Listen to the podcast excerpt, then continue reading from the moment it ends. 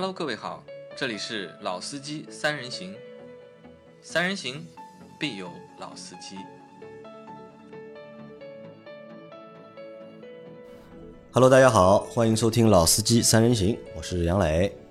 Hello，大家好，我是滋滋，不知道大家对滋滋还有没有印象啊？应该没有印象了吧？可能也会有印象的。呃，滋滋是就职于一家对吧豪华品牌的车企对吧？好吧，好吧，豪华品牌车企，然后呢是在里面做那个，你算哪个部门？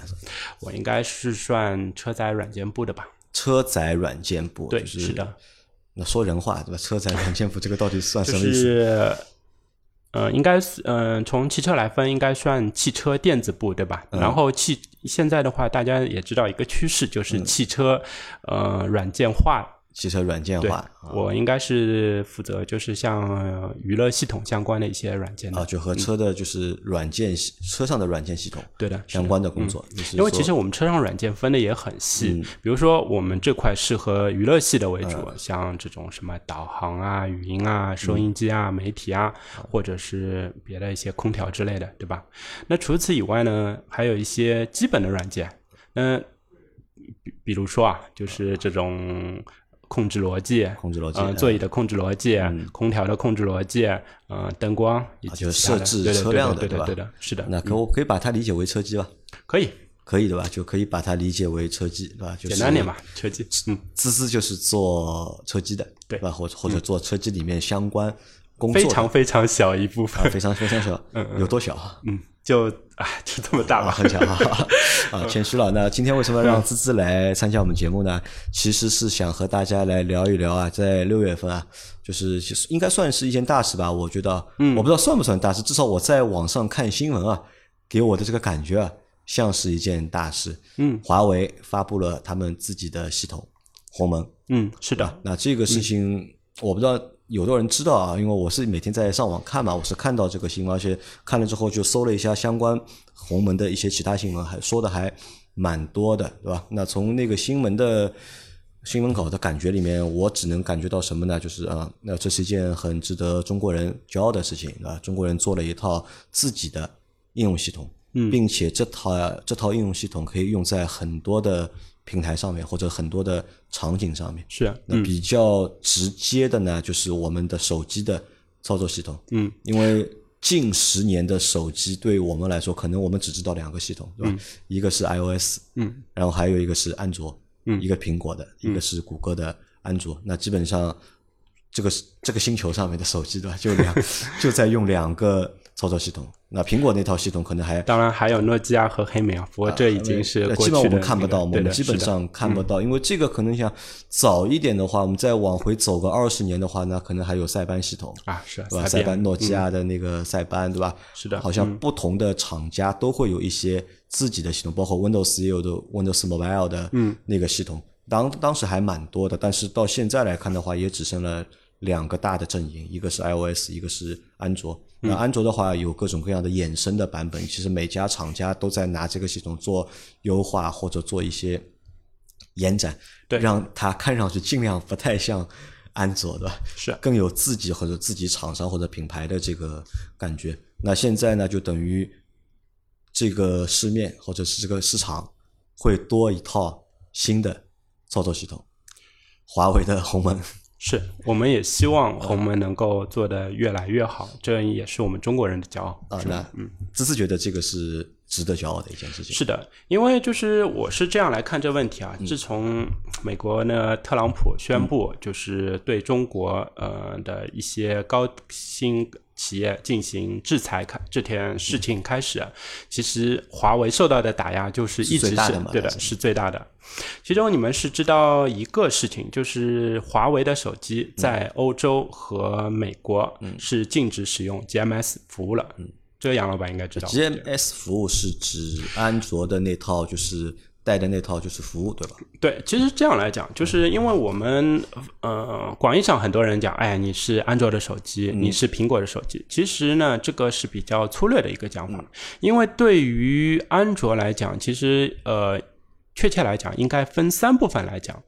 第一个呢，应该是聊最底层的一个框架，比如说 AOSP，对吧？它是安卓呃呃开源项目，然后这个来讲呢，就是谁都可以去用大家，都在用这个，对嗯对，大家谁都可以去用。里面贡献的代码，其实华为也在贡献、g o o g l e 也在贡献，别的像小米啊、OPPO 啊，他们都在贡献这个东西。那呃，网上来讲的话，其实它有一个很重要的服务是叫 GMS。嗯，其实如果我们把 GMS 再拆开来看，其实它是分成两部分。第一个呢，就是说是有一个叫 GMS Core 的那个、呃模块在那里。那其实来讲，GMS Core 这个东西，它不仅不是不是说是一个 A P P 或者是呃一个服务，其实它是一组的服务。然后的话，它比如说包括这种账号系统啊，这种就是广告服务系统啊，游戏服务、视频的能力、呃图像的能力，以及一些什么投屏、游戏加速，一整套的一个服务。它的一个目的呢，是为了帮助在安卓呃这个平台上的开发者能够呃更快、更便捷的开发应用，并且调用它的功能去实现 A P P 的一些功能，是非？常的就其实是这个系统帮你做了一些就是基础的服务，你有这个东西可以用，你 A P P 的话就去可以调这些就是服务的，对吧可以去实现各种各样的功能。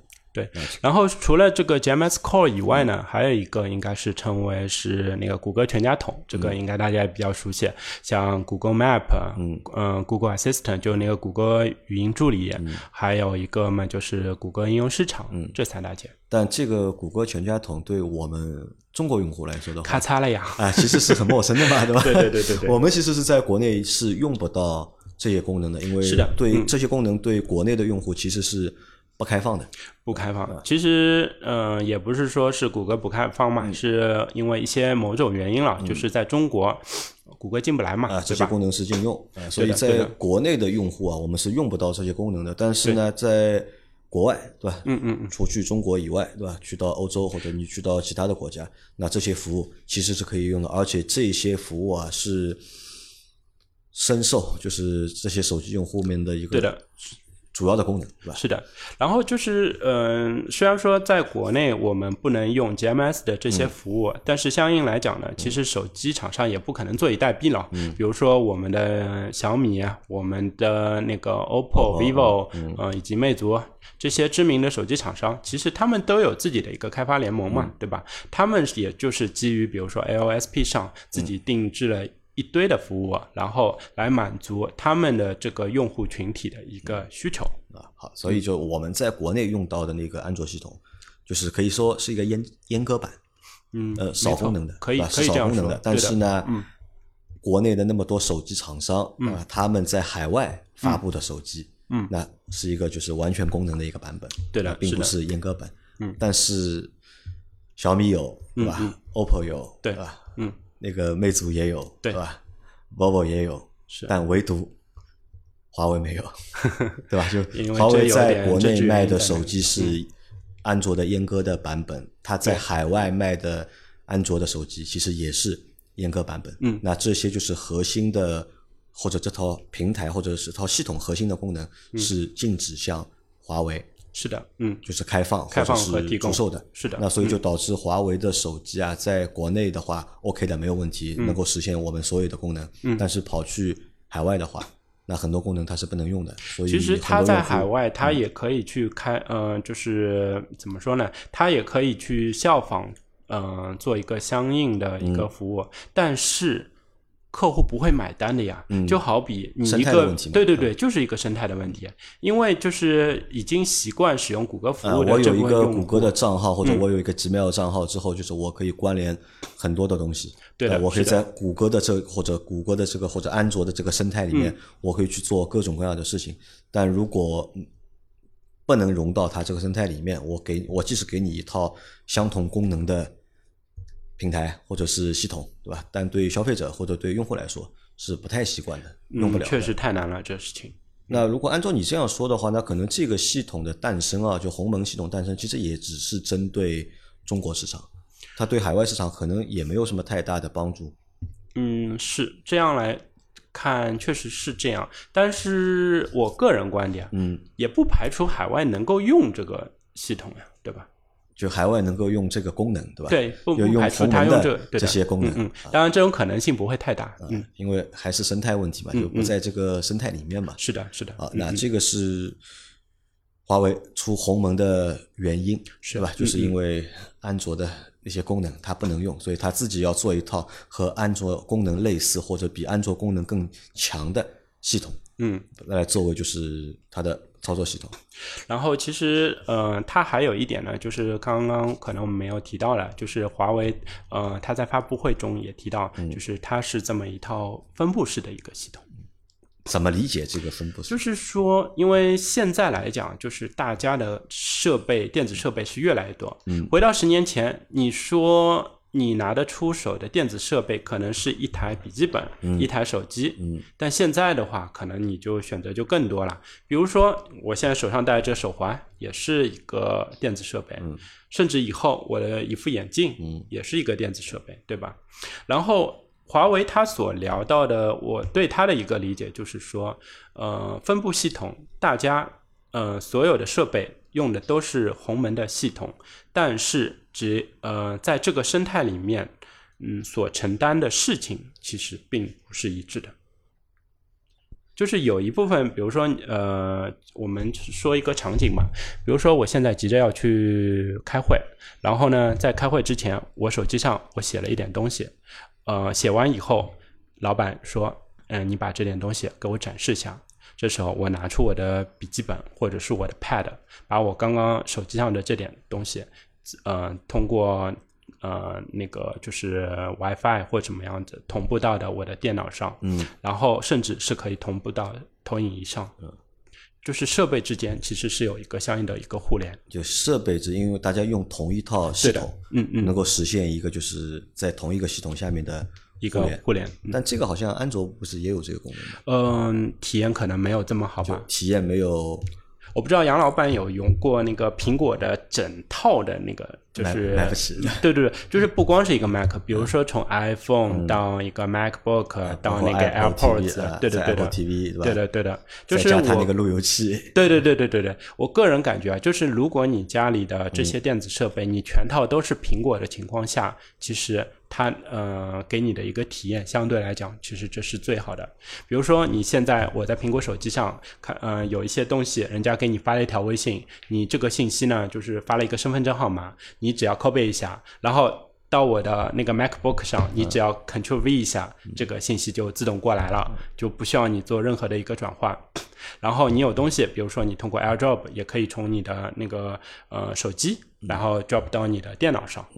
这就是还有，比如说你现在我在那个电脑上嘛，在那个听音乐是吧？嗯、听音乐的时候呢，这时候是用呃用你的电脑连着你的呃叫什么？电脑连着你的 AirPods 嗯在听，这样的话也不会影响到别人嘛。这时候你突然来了一个手机来了一个电话，这时候电话就问你是否要用 AirPods 来接听。这时候你听接听，你会发现你耳机里面的音不是音乐会暂停，电脑上的呃音乐会暂停，然后通话会被接起。所以就是它必须是把整个这一套是作为一个整体来考虑。就作为要用同一个系统下面。对的，是的，嗯，所以就是从这一点来看，其实，呃，它的目标不光是呃像那个就是 Google 一样，它要做一个这么大的生态，而且它要做一个就是更广域的一个。可能算一个硬件生态，对吧？嗯不单单是一个应用的生态，它要做一个硬件的生态。对的，是的，啊，嗯当然就我没有，其实我没有在这个当中听出这个有多牛逼，或者是有 多就是厉害啊。就当可能现在只是其实他提的这个概念嘛，，就是这东西其实必须是从用户的实际体验上来去、呃体验，因为其实你知道，其实这种类似的产品太多了，嗯，呃，用户就呃就是真正打磨的，其实只是最后的这一点点，让用户的体验嗯。达到极致。啊，好，那我遇到一个问题啊，或者我想到一个问题是这样你，说。因为我家里有那个华为手机嘛，对，嗯。在前天晚上还是昨天晚上的这个升级的过程当中，它提示我升级嘛，嗯，那我就升级了嘛，大概升了半个多小时吧，嗯，升完之后，哎，它告诉我，我现在变成了鸿蒙的系统，嗯嗯。啊，我还蛮兴奋的，然后我就用了一下，对，就用了一下，但是我用下来之后啊，嗯。我发现这个体验啊，其实和那个之前的安卓系统啊没有区别。是我觉得没有，因为我本来以为就是鸿蒙可能会有一些不一样的东西，但是其实不同的厂商他们的操作系统里面都会有一些不同的就是小的组件或者是小的那些应用。嗯但是在鸿蒙的这套系统上，我用了一下我那个手机，我发现好像和之前没有什么太多的差别。嗯，对，呃，我个人的那我就在想啊我个人的观点啊，就是说，现在鸿蒙它升级的一个目的，嗯并不是说你现在要有一个翻天覆地的一个变化，只是说要做到的鸿蒙系统不会比之前的 E EMUI 嗯，差到哪里去。那如果能做到这一步，我个人认为，呃，已经成功一半了。已经成功一半了，对？至少你留住了你原来的这些用户，不会就是杨老板，你作为一个用户，你不会说这个手机太烂了，我一砸明天换小米去，嗯那不会，是吧？对，但嗯我在想啊，你想，如果这个鸿蒙现在这套系统和安卓的系统用起来的体验是差不多的话，嗯那我为什么要把它升级成就是鸿蒙系统呢？对吧？因为本身的就是谷歌的全家桶，我们在国内、我们本来就用不到嘛，嗯对所以就阉割版的就是谷歌对我们来说，或者阉割版的那个安卓系统对我来说已经足够使用了。嗯我为什么还要去把它换一个就是操作系统？这个意义在哪里呢？呃，这样来讲啊，就是从发展的眼光来看，现在你可能觉得就是鸿蒙的系统，它比起别的系统没有什么太大的一个优势，对吧？但是呢，其实就我刚刚讲了，除了因为底层来讲嘛，现在呃。华为在做的事情是把之前呃，比如说由 Google 和呃一些就是其他友商的嗯对提供的那些代码，现在慢慢剥离出来，而换成由自己来开发的这些那个底层的一个代码。那最终的一个目的，它甚至会把整个底层来进行重构，因为这个鸿蒙系统它要建呃重新建立，其实是需要花很大的一个时间。但是同时，它在上面就是 HMS Core 这一块，它会花很大的精力来重金打造这一块的东西。然后呢，它会就是我刚刚不是提到嘛，就是像它的那些就是账号服务啊，以及是这种定位服务啊，以及支付服务啊，它其实的真正目的是呃作为不是说为那些像。阿里啊、腾讯啊这这样的体量的公司服务啊，其实它是可能会一些为一些初创甚至是个人开发者来服务。就是说，这些开发者在华为开发者联盟上，呃，他不用花太大的精力，就是去解决一些技术上没法去解决的壁垒。因为就是比如说，你们也可以去那个华为它的那个就是终端的那个云服务的网站上去了解一下啊，对吧？就比如说啊，你现在一家小的公司，他说，呃，要去找支付宝去聊那个呃，就是接支付宝的那个服务，那可能。一个是价格比较贵，第二个呢就是技术上也会遇到一些壁垒或呃没有人来支持这一类的问题。但是如果比如说像华为的话，其实它已经有一套很就帮你做好了，对的，已经有呃整的一套的流程，只要你对接它的接口，然后你就可以实现它一个呃功能。比如说像嗯前阵子很呃热门的一个事情，我记得是华为好像是 Mate 四零 Pro 发布的时候，他说发布了一个，不知道杨老板听到吗，就是叫那个车道级的导航。就是意思说，它能够精确的定位到你是在马路上的哪根车道上对不对？哪一根车道上？那这样的话，其实对你就是传统的手机导航来讲，绝对是一个颠覆啊！因为经常我们跟呃开的时候发现，诶，这条路不是是绿的吗？为什么突然堵了？哦，发现我们是要左转那条路堵了。那如果有车道级导航，那这个问题可能就解决掉了呀，对吧？那它的这套鸿蒙系统会搭载在其他品牌的手机上吗？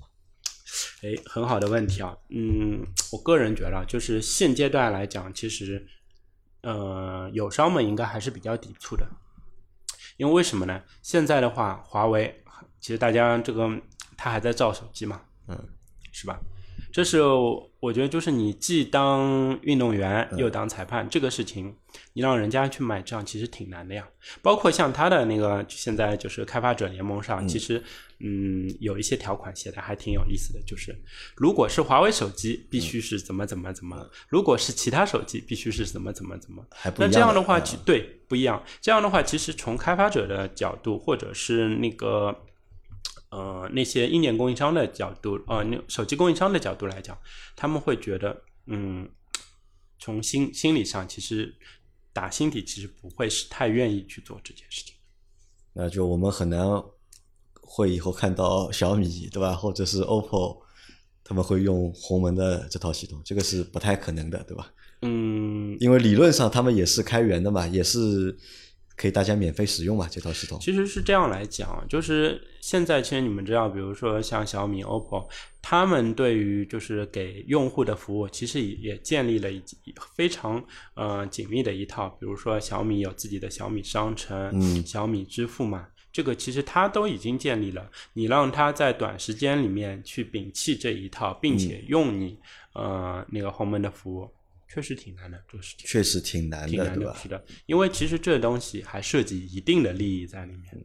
那说实话，如果这样分析的话，这套鸿蒙的手机的操作系统啊，嗯，存在的意义啊，好像不是太大。我觉得不是太大，除了就是华为自己的手机可以用这套系统之外，呃，它其实也不能够把这套系统给其他人用，因为别人也不会用嘛。但我觉得就是也，嗯，那这个之后会产生一个什么情况？嗯。就是我不知道大家在买手机的过程当中，我们以前买手机，因为我最早用苹果手机嘛，嗯。对吧？从苹果一开始，就我买了第一代的苹果，嗯。然后后来连着买了八代吧，应该是连着买了八代，但真正使用苹果是从苹果四开始的，开始只是把那个苹果手机买回来当做一个 iPod 来用，对因为觉得用了还不习惯嘛，或者是生态什么都不太好，对吧？应用也不太好，用到第四代的时候才转用那个苹果手机。那那个时候我就一直安利身边的小伙伴嘛，对吧？我说你要用苹果手机，我说苹果手机这个 UI 也好啊，就是这个系统做的比较好，比较人性化，对吧？用起来比较方便，对吧？要比安卓的呢要好很多，嗯因为初代的安卓或者早期的安卓啊，其嗯。实优化做的并不是太好，都是拿一套原生的系统过来，大家都在用。是。包括就是我给我父母买手机，对吧？我给我妈妈买手机，因为我觉得你年纪大嘛，对吧？你也不要用什么苹果，你也不会用嘛，我就给你用个安卓，但他觉得不行，他觉得安卓的系统不好，太复杂，用的不习惯，因为他们也搞不清楚这个牌子嘛，他就问嘛，呃这个是什么系统的？我说安卓的啊，安卓，他说不要。那直到现在呢？直到现在，那么他们都能够接受了，他们能够用小米的手机，或者他们能够用华为的手机。嗯，但就这个就造成，就很多用户在选择的过程当中啊，会受制于这个就是操作系统。嗯，有的人会觉得 iOS iOS 好，但有的人呢又会觉得 iOS 不好，嗯，对吧？那现在又多了一个，那本来选很很简单嘛，只有两个系统里面选嘛。对，那现在呢又多了一个系统，又多出来一个，嗯哎，那么可能会大家会觉得，哎，这又是一个新的系统，哎，会不会开发的还不够成熟，对吧？它的生态没有安卓的那么好。那么反而我觉得，如果出了鸿蒙，就华为出了鸿蒙这个哎系统装载在自己手机上，杨老板，嗯，那个鸿蒙其实他当时发布的时候，他宣布的第一件事情就是说它是完美兼容安安卓啊这件事情非常非常重要。这样的话，就是至少给那些开发嗯者是、呃下了一颗定心丸。对啊，你是你只是兼容安卓嘛，但你又不是安卓，对吧？你不是百分百的安嗯卓，你是兼容的安卓。你就是在安卓的这个基础上面，或者安卓的这个构架上面，你自己改了一套东西出来，对的，是的，对吧？那我就会觉得，哎，可能这个操作系统也不是太靠谱，或者也不是太成熟。嗯那我可能本来是想考虑买华为手机的，哎，嗯就问一下，哎，你这个到底现在用的是鸿蒙的还是用的安卓的？啊，我是用鸿蒙的啊，那算了，我不买了，我去买其他品牌的，我去买一个其他品牌的安卓系统的手机。那我觉得可能后面会有这样的一个情况产生啊，因为我相信我听我们节目的小伙伴很多都是华为的用户嘛，对吧？那你们也可以体验一下，就是这个套系统升级了之后，对吧？你们用完，哎，你们是一个什么样的体验？其实我觉得不会有体验上的差别，但是会有什么？但是会有心理上的差别，因为你不是安卓，嗯，你是另外一套系统，你是一套新的系统。我不知道在这个情况下面，心理会不会产生一些 但是？我个人觉得，就是你现在发布的那个第一代的鸿蒙系嗯统，其实它从影子上，其实它还没有摆脱安卓，这是需要时间的。这个还是安卓？就我们还可以把它需要时间的，理解为它需要，但是至少这条路是对的，至少这条因为路是对的啊。因为现在来讲，就是我们比如说又回到那个芯片，美嗯国卡我们芯片那个事情来聊嘛，就是说我们国产虽然说就是就是四纳米芯片啊什么的，我们不是说嗯、呃、造不出芯片我们其实我们能造芯片嗯，就是稍微大一点，但问题是我们的芯片如就是如果用我们芯片的话，现在连一个 Windows 你都跑不起来你连底层的叉八六的库你都没有啊，这东西。这东西其实就芯片是要和操作系统是匹配的，对是啊，可以这么理解吧？可以这样就如果就是我用外国人的操作系统，我也要买外国人的芯片，对啊，我国产的芯片我就跑不了没有嘛？你芯片里面有相应的指令集的嘛？这个我就我的国产芯片我是跑不了外国人的操作系统。对是啊。那如果我们要用我们中国人自己的芯片的话，那我们就要有中国人自己的操作系统是的，对，没错。啊。如果从这个点上来说的话，长远来看，啊，那我觉得意义非常大，我觉得。对，嗯。啊，那这个是手机部分啊，但这个东西其实可能，我觉得就是需要时间来验证这条路到底有多久，对吧？而且要看以后就是啊、国与国之间的一个关系的一个改善情况，国与国之间啊，对，因为这个涉及的东西嗯太大太多嘛。对，好，那这个是关于鸿蒙的手机的操作系统。嗯但是鸿蒙在发布的过程当中啊，还提到他们会发布鸿蒙的车机系统，对，嗯，是针对汽车的，而且也是针对于我们后面的就是自动驾驶方向的嗯这个汽车的。嗯，就你怎么看这个问题？其实就是从去年开始，嗯你华为呃，他们一个大方向已经很明确嘛，就是他们不一定会自己造车，嗯但是他在车这个方面肯定是至少是成为一个零部件供应商嗯这件事情肯定是不争的事实。所以就是它华为，我个人认为就是它在车内生态的打造，嗯以及是呃自动驾驶方面肯定会发力的。比如自动驾驶，嗯、这个我们也不用谈了。上次大家看到那个极狐的那个视频，基本上已经能够呃知晓他们的一个能力了嘛，对吧？就是好，那车机对吧？鸿蒙也有车机系统。那鸿蒙做车机系统呢，我觉得可能会比做手机的操作系统啊可能会好一点，可能吧。因为怎么说呢？你看华为自己有手机对吧？对它在出自己的操作系统，嗯你让这套操作系统用在其他的手机上，别的厂商不一定愿意，嗯对吧？那但是华为不造车嘛，华为不造车，但是它能够出这个车机，那我相信可能会愿意用它的厂商啊，嗯可能会多一点，是，嗯，对吧？那说到车机啊，就是因为芝芝是这个专业的，对吧？来帮我们来说一下，现在目前主流的就是车机系统啊有哪些？呃，先从历史开始简单讲了一啊下吧。就是呃，比如说我们现在就回退一下时间，差不多到十年呃前左右10年嗯的十年前左右的一个时间。十年前的车机的一个主机厂和那个呃供应商之间的一嗯个关系是什么？就是你们看一下十年前的这些主流的品牌，就比如说现在可能还是主流啊，像丰田啊、大众啊，呃，比如说奔驰、宝马，对吧？他们的主机呢，就是娱乐系统主机，基本上是由一家 e One 来完成的，就一个那个一级供应商来完成。然后基本上都是由一些世界知名的企业，比如说像德国的嗯、呃博士，对吧？然后美国的呃日本的阿尔派，然后美国的呃威视通这样的一个企业。然后呢，他一般来讲可能会跟嗯、主机厂李向签一个合同，但签完合同以后呢，其实他会把所有的功能写的非常非常详细，然后细到你比如说嗯，有比如说有没有导航，有没有音乐，音乐到底是支持 CD 还是蓝牙，还是 USB 还是串口，把所有的功能都写的，呃，可能至少要花一年到两年的时间把这来写这个需求把需求给写清楚。嗯就双方一起，就不是你写完人家就认呐、你写完人家要那个要看呐、就是 review 完以后对对对，人家 review 完以后就是觉得没问题了，嗯那就是双方可能再会呃，就是把这个合同给签掉，对吧？那接下来就是开始一个开发过程，就是基本那个传统的 V 模型的一个开发嘛，就是呃，先是一边开发，开发完以后，在那个呃，就是功能是从零到有。这样就是开发，开发完以后再开始做一个功能认证，但这样的话会发现，就是经常是等到 SOP 的时以后，发现我们一开始承诺了五百个功能，只完成了四百五十个功能，还有五十功能可能是随便怎么样也做不到，那也没有办法了。然后最后就是双方，呃，主机厂跟那个供应商大家聊聊一下，最后就是比如说，呃，到底是延期交付，还是说主机厂就这样接受，对吧？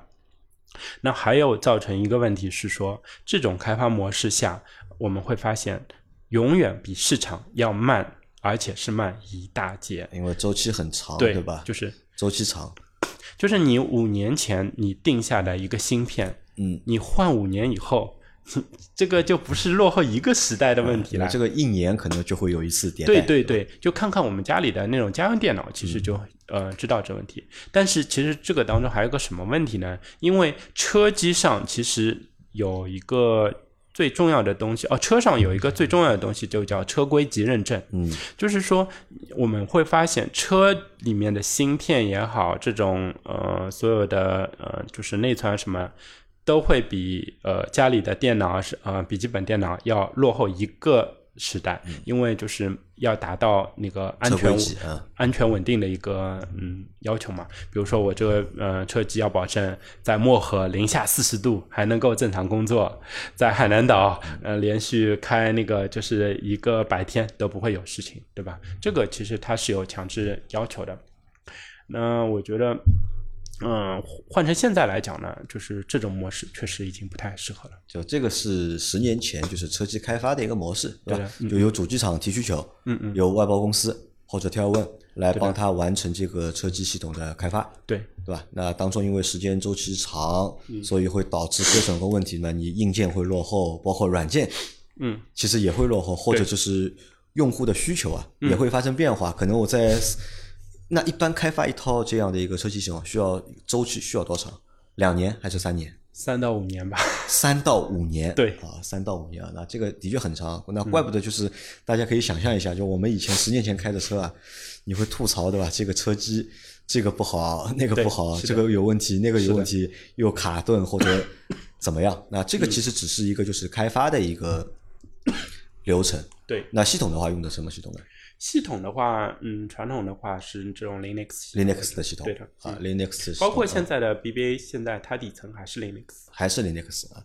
那 Linux 是就是 车机系统的就是一大部分，对那剩下的呢还会有什么？安卓的有吗？嗯，现在主流的应该是用安卓的为主。现在主流的是安卓了，对就以前都是 Linux。嗯，那为什么安卓能够替代 Linux 呢？或者是越来越多的厂商会选择用安卓的系统去开发 去开发车机？刚刚的问题已经回答了，因为慢呀，慢啊，对，因为安卓其实呃，它的一个优点是兼容性比较强，嗯。安卓的优点是兼容性比较强。嗯，兼容性比较强，，对，比 Linux 要好。嗯。所以大家都在用安卓的系统。就是这样来讲吧，就是你现在开发的软件基于安卓几点零进行一个开发，嗯然后的话，你的车机也是要，如果是这个版本的话，嗯屏幕尺寸做一个适配。一般来讲，你这个软件跑上去，最多慢一点，不会有大问题在这里。那你们有做过统计吗？目前就是中国那么多品牌，那么多车型，嗯，安卓和安卓和那个 Linux 的一个占比，现在我们是觉得，就是呃，相比之下，日系的那些供应商的话，好像保守的还是比较多。还是 Linux 的呃，对，但是现呃这几年来讲，好像是越来越多的日系现在也慢慢开始呃往那个就是攀升的趋势，就是往安卓这边靠的也往。安卓那边靠。嗯那我看自主品牌用的安卓会多一点。对对，是的。那 BBA 呢？BBA 现在但是是这样，自主品牌其实你说安卓，嗯，也不太正确嘛。嗯，因为刚刚我已经说了，用 AOSP 这个是很正确的，但是基于上面的服务，其实每一家还是每家都会有自己的，对吧？对这个还是可能每家还不太一样的。这个每家都会就是因为比如每家会有一些车厂独有的一些服务啊，独有的一些 APP 啊什么，这个这个还是有点区别的。那主机厂在开发这个就是系统的过程当中啊，就是不管是自己开发还是找 Tier One 开发，对对吧？那他们是如何来选择这个系统的？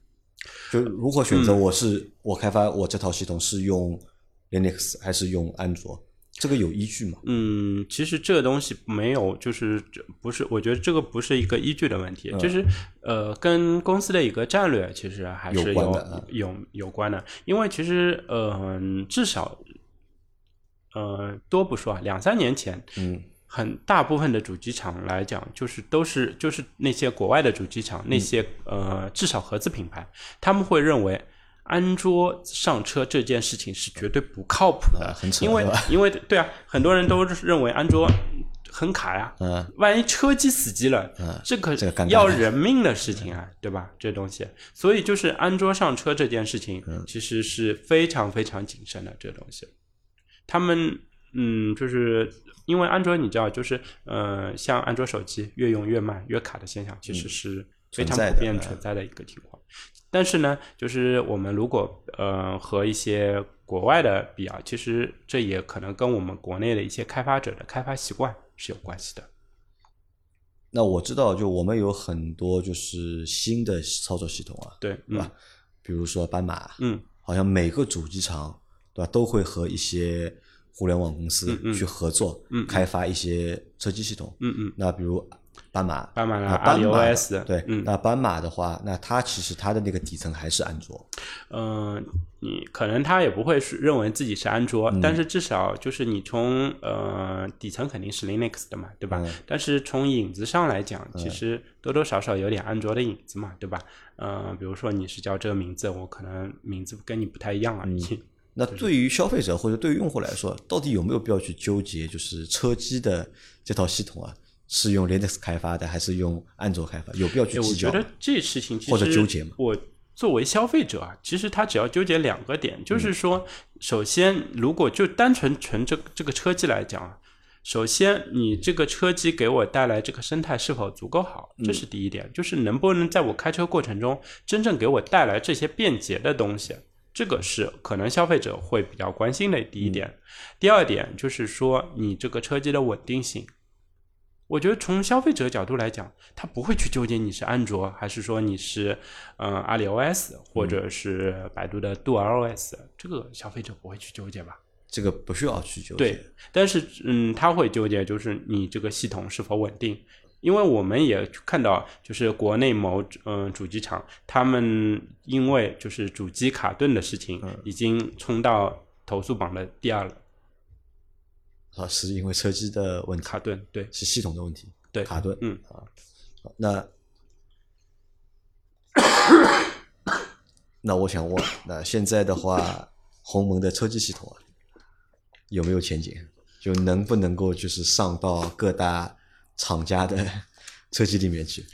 哎，好问题啊，因为就像我刚刚呃跟你聊了嘛，如果是呃鸿蒙现在这个服务足够强大的话，嗯，我我觉得是有可能在车机呃立足的，至少它对于一些就是可能小品牌其实是有足够的吸吸引力的，因为现在来讲，就是华为它建立了一个叫华为开发者联盟，嗯，其实就是说它号召。这些开发者为他这个生态来进行开发。那原来比如说愿意为手机开发的那群人，嗯，现在如果他在车机这里，他看到呃一定的商机或者是一定的价值的话，他当然愿意为这个系统来进行开发。但这当中啊，有一个很大的前提是说，你是否有足够的亮点能够去吸吸引这这些些开发者对对对，去开发。就这样来讲吧，就比如说我们刚刚聊到那个车道级导航、这个东西，如果说你现在所有的车企里只有华为有，哎呦，那这个人家高德马上就来给你开发了这个东西，百度马上就来给你开发了，因为否则人家说，哎呀，你这服务不够，你这硬件不够，那这个事情就那从目前公布的这些信息里面，你有没有看到华为的鸿蒙系统它独有的那些功能是其他的操作系统没有的？嗯，这个从我这边的话也没有做一个一一比较啊，嗯可能我就是比如说花点时间，还需要那个仔细去看一下这一块或者怎么样，就是那因为你的工作其实是和车机有关的嘛，嗯嗯那你觉得这套系统对你来说有吸引力吗？嗯，从现阶段来看，呃，我觉得吸引力这个事情其实还谈不上，因为呃，毕竟它现在的一个就是车机的体量其实还是非常小的。现在我觉得好像就是有一家主机厂好像是那宣布，个北汽的极狐嘛，对是是跟他宣布用了他的那套车机系统嘛？对的，对的。所以这个东西就是一定要等车机出来，让用户实际去体验，并不是说做一个简单的 demo，、这东西是要用户实实在在去体验一段时间才能够感那对于觉出。用户来说，我们因为买车嘛，对吧？嗯买车的话，买到了就买到了嘛。因为最终决定就是用安卓还是用鸿蒙、还是用 iOS，对吧？这个其实并不是用户能够决定的。但是这个东西市场会给出答案的。比如说你这个车机、你这个系统、你这个生态有很大的问题在那里的话，用户自然而然这口碑就慢慢差了嘛，这东西、是吧？那这个鸿蒙车机这件事情，对车界是好事情吗？或者对这个行业的发展是好事情吗？可能会有一点鲶鱼效应在里面，因为华为这个体量足够大，并且速度足够快。如果比如说别的一些就是国内的，就是开发者哦，不，国内的主机厂，呃，或者说主机厂的供应商不迎头赶上的话，那很有可能就被他们给干掉。可能会被干掉的。对，因为它足够大，因为这样来讲，就是业界里面也经常传一句话，就是没有什么事情是华为做不到说的不想，就 只有华为不想做，没有说他啊们做不了的因为我也很佩服他们的执行力。因为我们知道，就一个操作系统啊，或者一套系统，就是是否能够成功啊，取决于好几件事情啊，对吧？本身它的功能是否强大，对吧？这个只是基础，是但是最关键的还是要看，对吧？它的用户到底有多少？嗯，因为它的用户的多少能够决定它这个生态能够做的有多大。呃，只有更多的人去用它的这套系统，那才会有更多的就是开发者愿意为它就是开发这套系统上面的应用，嗯对吧？那么应用越多，那么用的人会用的越爽啊，或者 还有一点很重要的就是，你们知道，比如说现在像小米的那个手环和手机之间，其实它之间的一个互联的一个生态就做得非常好嘛。其实对华为也是一样的，因为华为是呃的手机现在在市场上其实已经有呃比较大的一个市场占有率了，对吧？所以就是这一部分的用户，呃，如果他在选车的时候，我个人认为其实。嗯、这个车机系统如果是呃啊，我懂你意思，就是用手环可以和我的车去互联。嗯，不光是这一点就是说，如果这个车机它也是用这华为嗯、生态的话，用户其实是有一定的亲切感，或者是一定的那个使用的连续性的。就比如说你在家里听一个用华为的音箱，在听一个故事，听到一半你暂停了，你去上班了，回到车上你点一下断点续播，听了一半的东西就继续听下去了。那这个用一个账号不就解决了？我两个端登录同一个账号不就可以解决这个问题？我手机听那个喜马拉雅听了一半的，我跑到我电脑上，我是用同一个账号登录的嘛？对，这我只是举一个例子嘛，就是说我想说的事情是说，就是一个使用的一个体验的一致性。嗯，因为比如说现在就是像这种免密登录这件事情上，华为也在慢慢做。那我们应该用一个什么样的态度去看待华为的鸿蒙系统？不管是手机的操作系统也好，还是车机的系统也好，我们应该用一个什么样的态度去看待这个东西？嗯，现在来讲的话，我觉得就是嗯，鼓励支持，还有就是观望吧，这东西。就鼓励支持嗯和观望。对，那你会用吗？嗯，手机的话，你会选择鸿蒙系统的手机吗？如果比如说华为的整个使用体验确实足够好的话，我下一步手机我会考虑啊，为什么不？你会考虑？对，那我不知道就有多少小伙伴 会考虑这个事情啊。但还有一个问题想问你啊，就是因为华为很喜欢玩那个爱国情节嘛，嗯，对吧？对，这个其实我不知道这个算好事还是坏事啊，因为他们玩这一套的确是能够起到一定的作用的，包括就是华为的这个口碑啊，对吧？那么中嗯。中国有那么多的就是手机品牌，但是华为这个品牌的这个品牌的感觉是对特是最特殊的一个，那可能和他的玩的这套套路是有关的。嗯，那对这个事情，会不会这个东西啊？嗯，不，杨老板，对这个事情，其实我是持保留的，因为嗯。我觉得嘛，就是，嗯，就在商言商的事情，嗯。就是你不应该，嗯，有做那个道德绑架的事情，嗯就是你产品有足够的吸引力，嗯有足够的竞争力，人家自然而然会去选用你。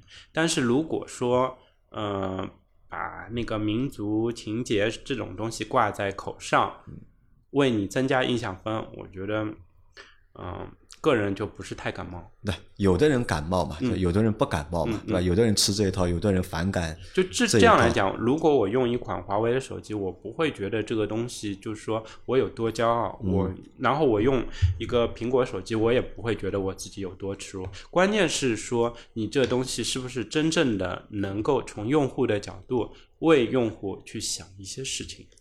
那这个我理解啊，但我想问的是，我很担心啊，或者我我觉得有可能啊，就是这样的一个风气啊，嗯。会从手机延续到或者是传递到车机系统上面，嗯。因为我们有大量的自主品牌，嗯嗯。而且我们的中国的汽车工业也正在就是迅速的嗯。这个进步当中啊，对吧？嗯那么以后会不会有人说这个话，对吧？